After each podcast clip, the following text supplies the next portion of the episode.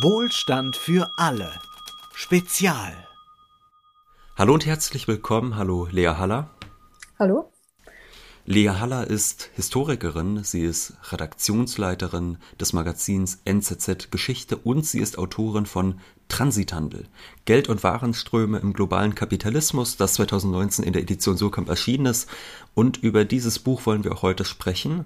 Es geht um den globalen Handel und das ist ja so eine Phrase eigentlich, die schon in den Alltagsverstand eingegangen ist. Wir leben in einer globalisierten Welt und wir wollen heute mal ein bisschen konkreter auch darüber sprechen, was das eigentlich bedeutet. Denn viele wissen das wahrscheinlich nicht. Ein knappes Viertel bis Fünftel des globalen Rohstoffhandels wird über die Schweiz abgewickelt. Und Lea Haller selbst lebt in der Schweiz und von daher wollen wir heute über dieses Land und dessen Rolle im globalen Rohstoffhandel sprechen. Frau Haller, was ist denn dieser Transithandel, nach dem Ihr Buch benannt ist überhaupt? Das ist ja wahrscheinlich auch nicht allen klar, dass, wie Sie schreiben, die Geld- und Warenströme dieser Welt nicht parallel verlaufen. Ja, man muss da ein bisschen ausholen, vielleicht, weil Transithandel, das ist ein Begriff, der eigentlich aus dem Handel selbst kommt. Das ist die Selbstbezeichnung ähm, äh, dieser Firmen und es ist ein Terminus technicus, der nicht einfach so geläufig ist. Und ich habe mich bewusst entschieden, den aber auch auf den, aufs Cover, auf den Titel äh, zu nehmen, ähm, weil er etwas äh, ganz Bestimmtes erklärt. Ähm, und zwar nicht das, was man ähm, jetzt äh, als erstes vielleicht denken würde. Bei Transit denkt man immer, irgendetwas fährt irgendwo durch. Also Transitverkehr, da kennen wir auch in der Schweiz über den Gotthard.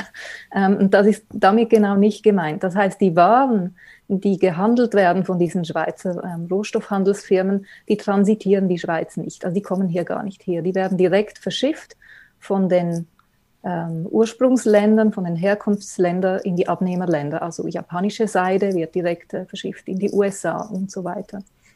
Ähm, etwas transitiert aber dann doch das Land, in dem diese Firmen Sitz haben, und das sind die Geldströme, die Finanzströme. Wenn man diesen Begriff also ernst nimmt, Transithandel, nicht einfach den Rohstoffhandel oder den Welthandel im Allgemeinen untersuchen möchte, dann muss man, das ist eigentlich dann auch mein, die These meines Buches, dann muss man eben auf die Geldströme schauen. Ähm, das heißt, die Waren, die werden direkt verschifft. Ähm, die Geldströme, also die Vorfinanzierung oder die Finanzierung auch mit, äh, mit Krediten, die läuft eben über diese Transithandelsfirma und auch die Einkünfte, die landen dann wieder im Land, äh, in dem diese Firmen ihren Sitz haben. Und nun könnte man denken, ähm, ja, eben, es ist so kontraintuitiv, dass ein kleines Land, eine, diese Alpenrepublik, diese kleine Schweiz, ein derart großer Player geworden ist in diesem Rohstoffgeschäft. Eigentlich gibt es ja nur Nachteile, es gibt keinen großen Hafen, keinen Meeranschluss äh, und so weiter. Die Schweiz hatte auch keine Kolonien. Und wenn man aber dieses Transitgeschäft, das heißt die Finanzströme anschaut, dann gibt es eben auch viele Vorteile. Dann sind hier eben in der Schweiz immer wieder ideale Bedingungen entstanden für dieses Geschäft. Wer braucht denn eigentlich diese Transithändler? Ganz provokant mal gefragt. Also man könnte ja auch einfach denken, na ja, wenn japanische Seide in die USA verschickt werden soll, äh, das könnten doch die japanischen Händler vielleicht selbst auch tun. Genau, das hat man auch, also klar, das äh, stimmt auf eine Art, aber der, der globale Handel mit Rohstoffen, mit Rohwaren, äh, das ist ein ganz spezielles Geschäft. Man liefert ja auch nicht an Endabnehmer. Das sind nicht, ähm, es geht hier nicht um kleine Beträge. Die Abnehmer, das sind immer äh, große Industrien, also man kauft in großen Chargen. Man sagt eben auch Großhandel, nicht, nicht unbedingt, äh, weil, weil immer viel aufs Mal verschickt wird, obwohl das dann äh, so herauskommt, sondern weil die Abnehmer eben Großkunden sind. Ähm, und das heißt, das ist ein sehr kapitalintensives Geschäft, wenn man da mitmischen will. Es gibt ja eigentlich nicht viele Alleinstellungsmerkmale, die solche Firmen haben können. Das ist nicht wie in der Industrie, wo man Patente hat, man hat vielleicht eine tolle Erfindung, man hat äh, sehr gut, sehr gut spezialisiertes Personal. Das gibt es da alles nicht im Warenhandel. Alle handeln eigentlich mit den gleichen Rohwaren, ähm, der einzige Vorteil, den man sich eigentlich schaffen kann, ist äh, über Informationen zu verfügen, exklusive Informationen, die andere nicht haben, und ist eben äh, über Kapital zu verfügen. Also ähm, und das, hatten, das hat stattgefunden in der Schweiz. Historiker sprechen von dieser ersten großen Welle der Globalisierung bereits im 19. Jahrhundert. Da war einfach viel brachliegendes Kapital. Die Schweiz äh, war ein Land, das sehr früh äh, im 19. Jahrhundert bereits auf, auch auf entfernte Exportmärkte ausgerichtet war. Ähm, in Europa gab es immer hohe Zölle und so. Das heißt, man hat die Waren ähm, sehr früh, äh, sehr weit weg verkauft, die man hier produziert hat. Und der, der, Transithandel ist ein bisschen aus diesem Geist heraus entstanden. Es war ein viel brachliegendes Kapital hier. Es gab Kaufleute, äh, sie sind in die Ferne gereist und sie haben sich äh, dort ähm, dann auch im, im Fahrwasser dieser, äh, der kolonialen Mächte äh, diese Geschäfte aufgebaut. Und ähm, sobald eine Firma einmal groß ist, ist es sehr schwer, sie zu konkurrenzieren. Das hat noch zugenommen dann im, im 20. Jahrhundert. Es gab eine äh, enorme Konzentration im Sektor. Also eine Firma hat äh, die andere aufgekauft. Es gibt heute ähm, so im Weizen oder im, im, im, im Handel mit Agrarstoffen oder auch im Ölhandel. Es gibt so wenige große Firmen, die eigentlich den Weltmarkt äh, kontrollieren. Es ist kaum mehr möglich, ähm, für Kleine da irgendwie einzusteigen. Also nochmal ganz kurz zusammengefasst, vielleicht, damit man sich das so bildlich vorstellen kann. Eigentlich kann man sich das vorstellen wie ein Dreieckshandel, oder? Dass man sagt, man hat Land A und Land C. Von Land A nach C wird eine Ware verschickt und die wird auch direkt von A nach C verschickt. Also da haben wir quasi eine Gerade, aber ähm, die, es gibt dann eben die Schweiz bzw. Schweizer Unternehmen, die als Vermittlungsinstanz auftreten, über die dann aber ähm, ähm, das Ganze finanziell vermittelt wird. Das heißt, dort haben wir eigentlich einen Dreieckshandel ABC, der stattfindet. Mhm. So kann man das zusammenfassen, oder? Genau, genau. Das wird schematisch auch immer so dargestellt, genau mit diesem Dreieck. Ähm, äh, die, die, Handelsfirma an einem Ort und dann Exportland und äh, Importland, die anderen zwei ähm, Punkte dieses Dreiecks. Ähm, ja, es klingt ein bisschen schematisch. Es ist natürlich nicht nur die, Finan sind nicht nur die Finanzen, die über äh, die Handelsfirma laufen. Es ist das ganze Know-how, das Management. Äh, es geht auch um Steuervorteile und so weiter. Ähm, der Effekt davon aber ist, also von diesem Dreieck, ist eine gewisse statistische Unsi äh, Unsichtbarkeit, äh, die sehr lange existiert hat, auch bis heute noch. Heute versucht man das abzubilden, oder? Aber das war eigentlich lange den Leuten gar nicht so bewusst. Also die, die Händler, die, die Kaufleute, die Handelsfirmen, die wussten das natürlich schon. Ähm, aber in der Schweiz war das ein Sektor, der nicht, nicht so bekannt war, bis vor relativ kurzer Zeit, obwohl er enorm ist. Also das ist ein riesiger Wirtschaftssektor. Und man hat immer wieder mal versucht, also die Schweizerische Nationalbank, die hat 1947 zum ersten Mal versucht, äh, eine Zahlungsbilanz für die Schweiz herzustellen, wo eben auch der sogenannte Dienstleistungsexport dabei ist. Und aus Sicht des Landes, in dem die diese Rohstoffhändler ihren Sitz haben, ist eben genau das, ist ein Export von Dienstleistungen. Das heißt, ähm, die Firma bietet dem Ausland eigentlich Handelsdienstleistungen an und wird dafür bezahlt. Und weil die Waren aber nicht in die Schweiz kommen, werden sie hier nicht verzollt. Das heißt, sie fallen in der Zollstatistik, äh, äh, fallen sie nicht auf, oder? Also sie sind eigentlich unsichtbar. Und das gilt im ganzen Weltmaßstab. Es waren ähm, es war der Völkerbund, der als erstes versucht hat, 1942 ähm, also eine Art Weltinnenbuchhaltung zu machen, also zu messen, was von wo überhaupt wohin verschoben wird. Und die große Idee war natürlich, wenn man das weiß, dann kann man das besser steuern.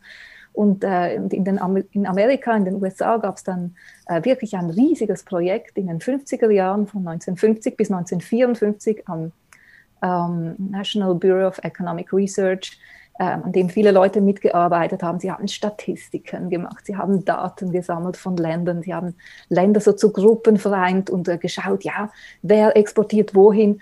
Und es ist nicht aufgegangen. Sie haben gerechnet, wie blöd. Und die eine Ländergruppe hat immer angegeben, viel mehr in die andere zu exportieren, als die dort angegeben haben, zu importieren. Und weil das Ganze über vier Jahre gelaufen ist, hat man ähm, so statistische ähm, Unterschiede in der statistischen Erhebung, das hat man ausschließen können, dass das der Grund ist, oder man hat einfach gemerkt, es geht nicht auf. Und dann hatten sie die Idee, ah, es kann ja sein, dass eben nicht direkt importiert und exportiert wird, sondern dass ein namhafter Teil des Welthandels eben über Drittstaaten läuft. Und es wurde dann eine Zusatzstudie in Auftrag gegeben äh, bei einem Ökonomen, bei Robert Lichtenberg, und er hat dann ein ähm, ähm, ein, ein Büchlein ähm, veröffentlicht, auch noch in den 50er Jahren. Ich glaube, im Jahr 59 ist das erschienen unter dem Titel The Role of Middleman Transactions in World Trade. Und äh, das ist das erste Mal eigentlich, dass man sich groß, äh, im großen Rahmen Gedanken gemacht hat darüber, ja, okay, es gibt diese Middle, diesen Middleman Trade, äh, auch über Länder, wo die Waren dann gar nicht drüber laufen, sondern wo einfach diese Firmen sitzen. Und äh, Lichtenberg hat dann auch herausgefunden, die Schweiz ist eben eines, ein so großer Hotspot von ähm, Zwischenhandel. London ist ein anderer zum Beispiel. Mhm. Ja, und Sie beschreiben das in Ihrem Buch sehr schön, wie schwierig das eigentlich ist, das statistisch zu messen, weil man natürlich äh, gerade auch von staatlicher Seite aus versucht, irgendwie zu gucken, was findet eigentlich ökonomisch in unserem Land statt. Man will natürlich insbesondere das Bruttoinlandsprodukt messen. Das ist ja ein sehr, eine sehr wichtige Kenngröße in der internationalen Wirtschaft. Und da ergibt sich natürlich ein total verrücktes Bild, weil man auf der einen Seite sieht, aha, äh, die Schweiz importiert viel mehr als sie exportiert. Gleichzeitig aber sieht man, sie hat eine aktive Zahlungsbilanz. Das heißt, ist jetzt nicht gegenüber dem Ausland verschuldet. Also da würde man ja sofort sagen, hä, irgendwas stimmt hier nicht. Und das äh, ist ja, sorgt ja auch dafür, dass dieses Bild, das wir von der Schweiz haben, völlig falsch ist, oder? Also wir denken jetzt irgendwie zuallererst in Deutschland, muss ich jetzt ganz billig, klischeemäßig sagen, an Käse, Uhren und vielleicht noch Banken. Aber dass dieser Rohstoffhandel so eine wichtige Rolle spielt, das kommt uns hier überhaupt nicht in den Sinn. Ja, es, äh, es gilt das Gleiche für die Schweiz. Also wir denken auch zuerst natürlich an den Werkplatz, diese, die großen, die, die Pharmaindustrie, Innovation, die hier stattgefunden hat. Die Schweiz war ähm, nach England das zweite Land, das wirklich äh, industrialisiert war. Also man, das ist sehr stark verankert im Selbstverständnis.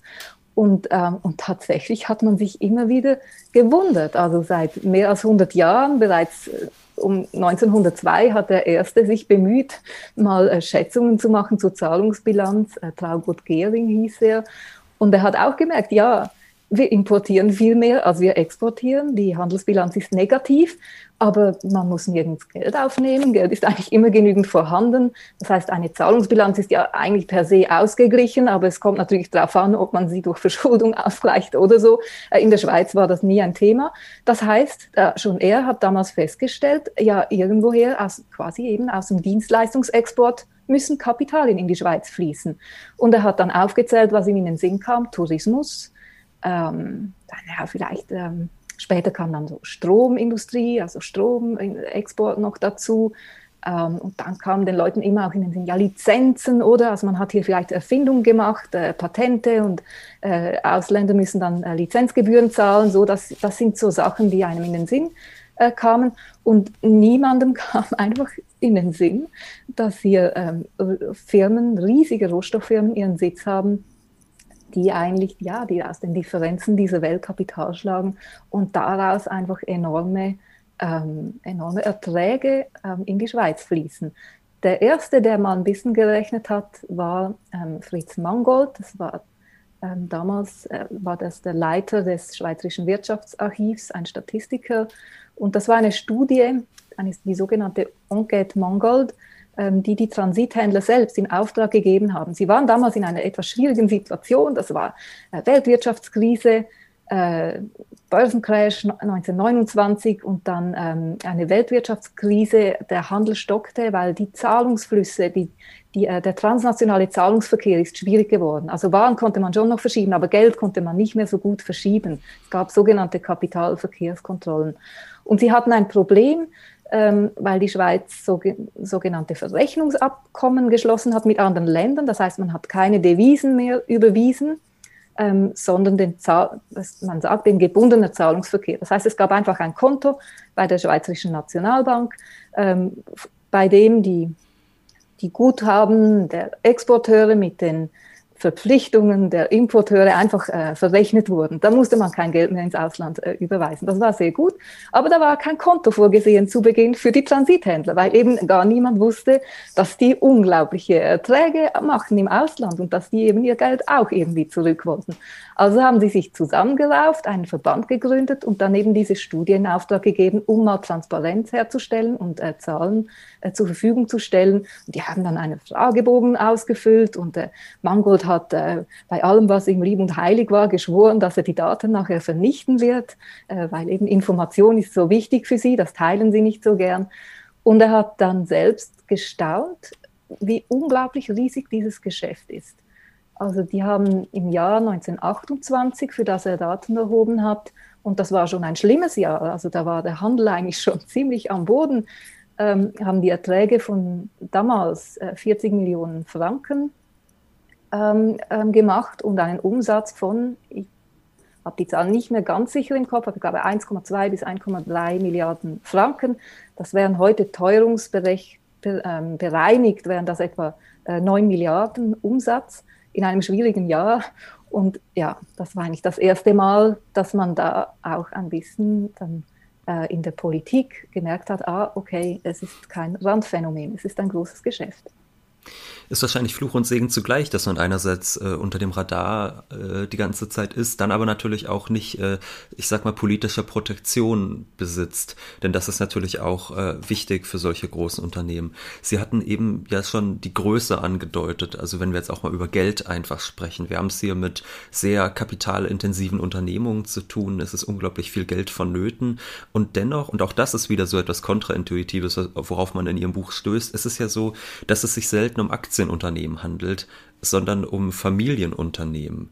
Warum? Also man würde jetzt ja erstmal denken, man nimmt da vielleicht an den Finanzmärkten das Geld auf oder so, aber warum macht man das in dieser Form nicht? Mhm. Ja, genau, das sind tatsächlich sehr lange sogenannte Einzelfirmen oder Kommanditgesellschaften, wie man sagt, also klassische Familienunternehmen, wo das Unternehmen dann wieder vererbt ähm, wird und das Kapital sehr, sehr stark äh, gebündelt ist. Und ja, es ist kontraintuitiv. Ähm, alle anderen, die viel Kapital brauchten im 19. Jahrhundert, damals kam die Aktiengesellschaft ja überhaupt auf, eben für den Eisenbahnbau und so weiter. Und diese Handelsfirmen, die haben das nicht gemacht. Und zwar sehr bewusst, weil man eben, sobald man eine Aktiengesellschaft hat, gewisse Informationen offenlegen muss. Man muss einen Jahresbericht veröffentlichen. Ähm, man muss ein bisschen Transparenz herstellen über das eigene Geschäft. Und gerade weil es keine Markenzeichen, keine, ähm, kein, keine speziellen Produkte gibt, die sich irgendwie von den anderen unterscheiden würden, die auch in diesem Geschäft sind, war eben Information das absolut Zentrale, sehr, sehr lange. War, die haben eigentlich mit Information gehandelt. Ähm, und die hatten einfach kein Interesse daran, Informationen zu teilen. Und das war auch immer wieder mal schwierig. Also es war auch schwierig mit dieser Generationenfolge. Ähm, mit dem Code Civil von Napoleon war, war rechtlich klar, zum Beispiel, dass alle Kinder gleich viel erben. Das heißt, man musste diese Mädchen, die Töchter, musste man ausbezahlen.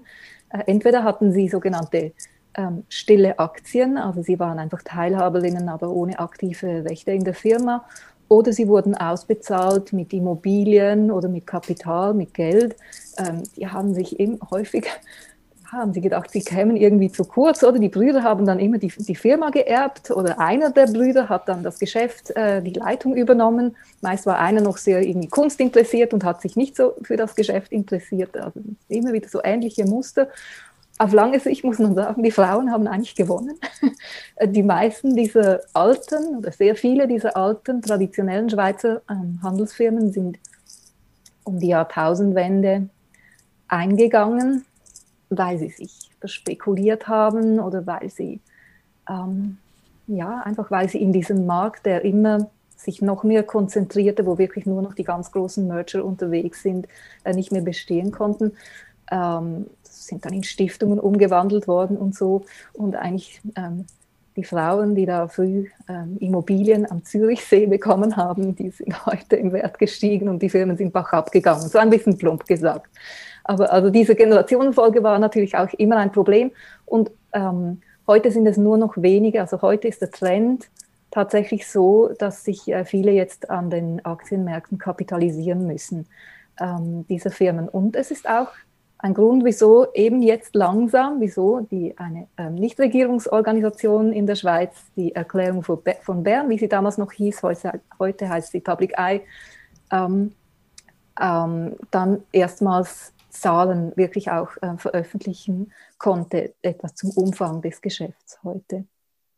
Sie haben eben schon gesagt, da haben sich die Unternehmen verspekuliert. Und da sind wir bei einem weiteren großen Thema Ihres Buches. Wir haben es hier nicht nur mit der Herausbildung eines globalen Warenhandels zu tun, sondern wir haben es auch mit der Entstehung von Finanzmärkten zu tun, auf denen zum Beispiel auch Derivate gehandelt werden.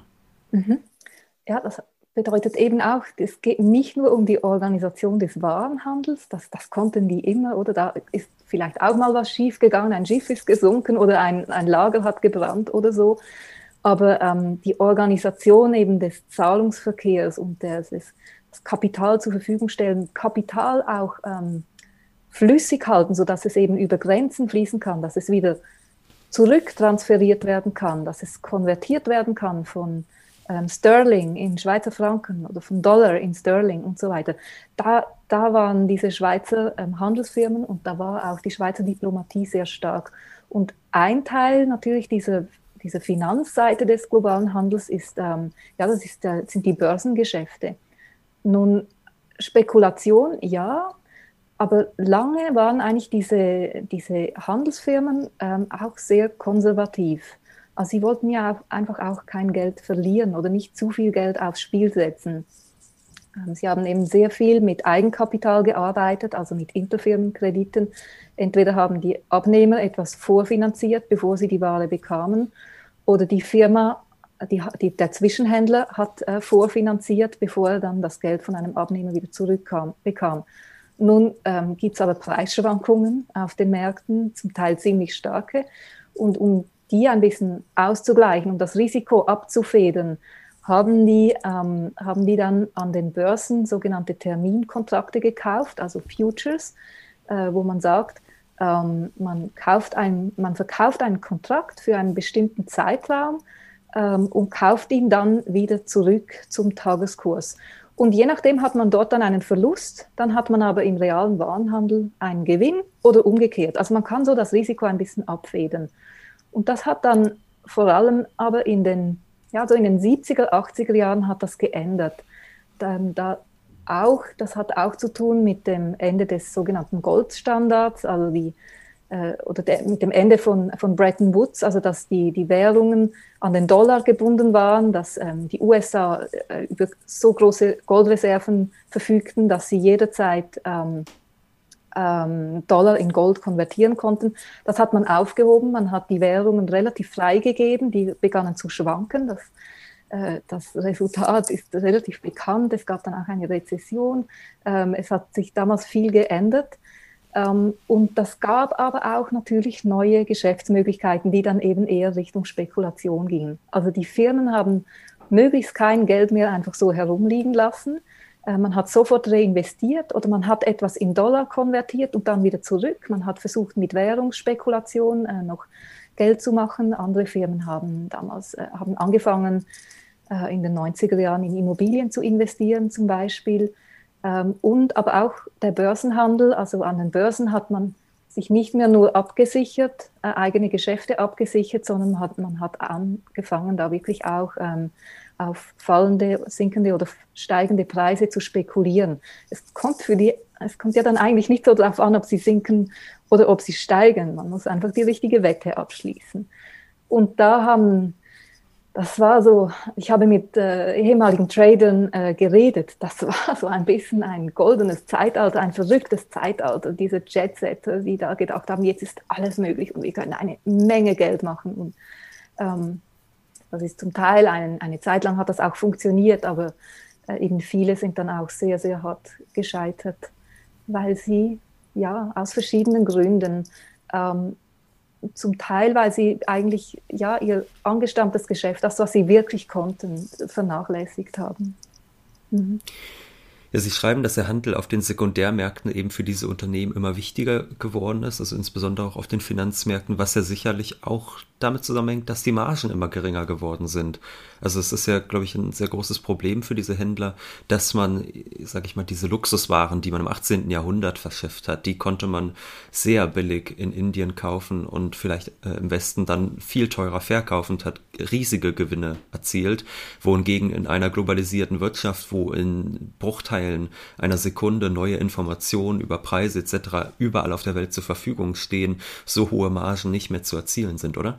Genau, genau.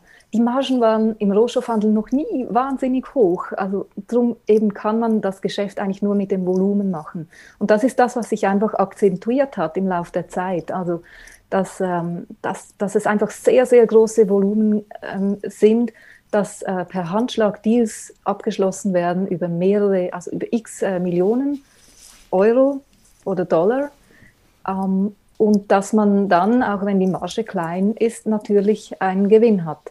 Ähm, das Zweite, was zählt, ist eben, dass man exklusive Kontrakte abschließen kann, dass man Geschäfte abschließen kann, die andere nicht machen können, weil sie eben zum Beispiel nicht über die Ressourcen oder über die Kontakte verfügen. Also das Netzwerk ähm, ist, ist enorm wichtig ähm, und dann eben auch äh, die Finanzierungsinstrumente. Also ich habe vorher gesagt, man hat lange das mit Interfirmenkrediten gemacht, also mit sehr viel Eigenkapital und mit Banken zusammen natürlich, die einem äh, Geld geliehen haben.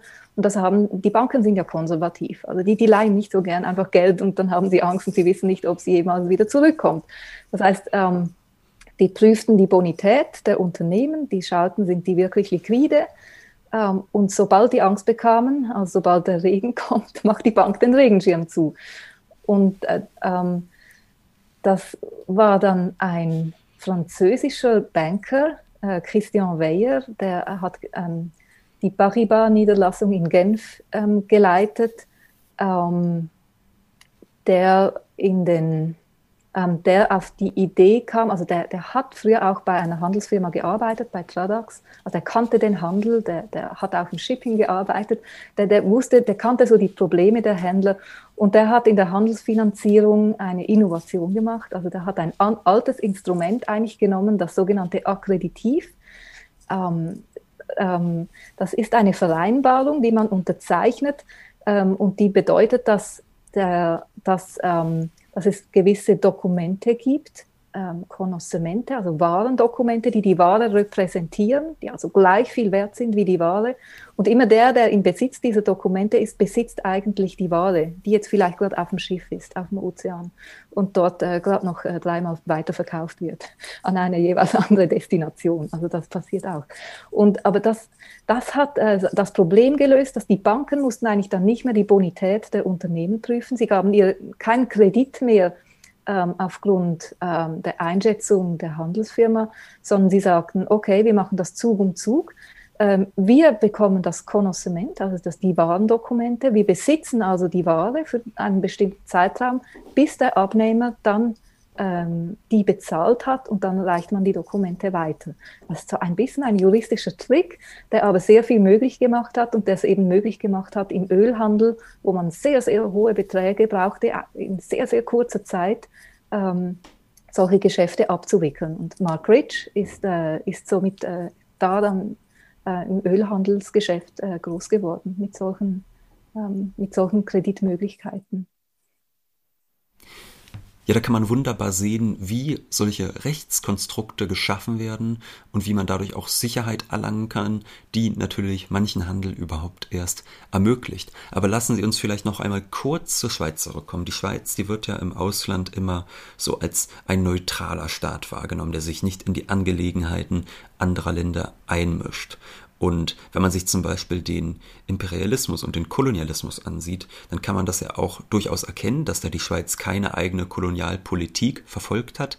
Ein bisschen anders sieht es ja aber beim Schweizer Kapital aus. Das hat sich ja trotzdem am europäischen Kolonialismus beteiligt.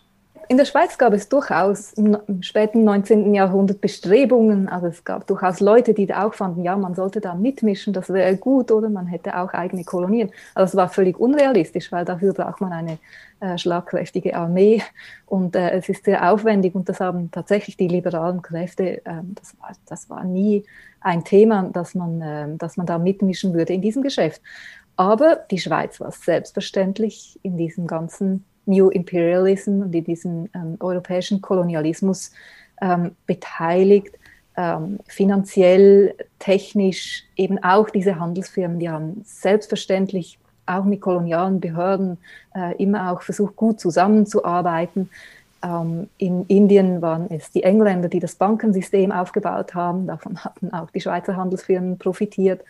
Ähm, in, in Ghana, auf der Goldküste im heutigen Ghana, ähm, war es die Basler Handelsgesellschaft, die den Briten selbstverständlich auch mal ihre Warenlager als Munitionsdepot zur Verfügung gestellt hat und so weiter. Man hat den ganzen Habitus ja auch mitgepflegt. Also die Schweiz war selbstverständlich eingebunden in dieses System.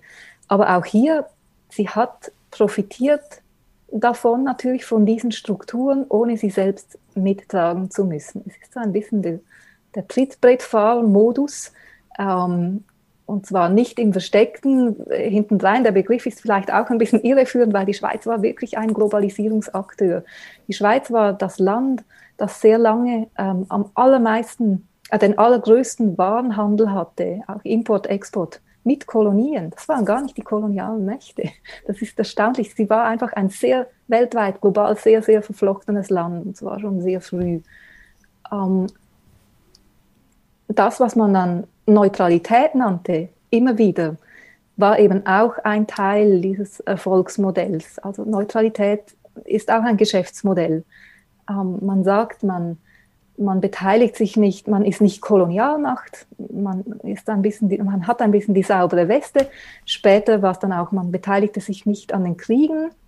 Ähm, die Firmen liefen zwar immer wieder mal Gefahr, auf die schwarze Liste zu kommen, ähm, der Alliierten ähm, wegen Handel mit dem Feind. Das war ein Problem.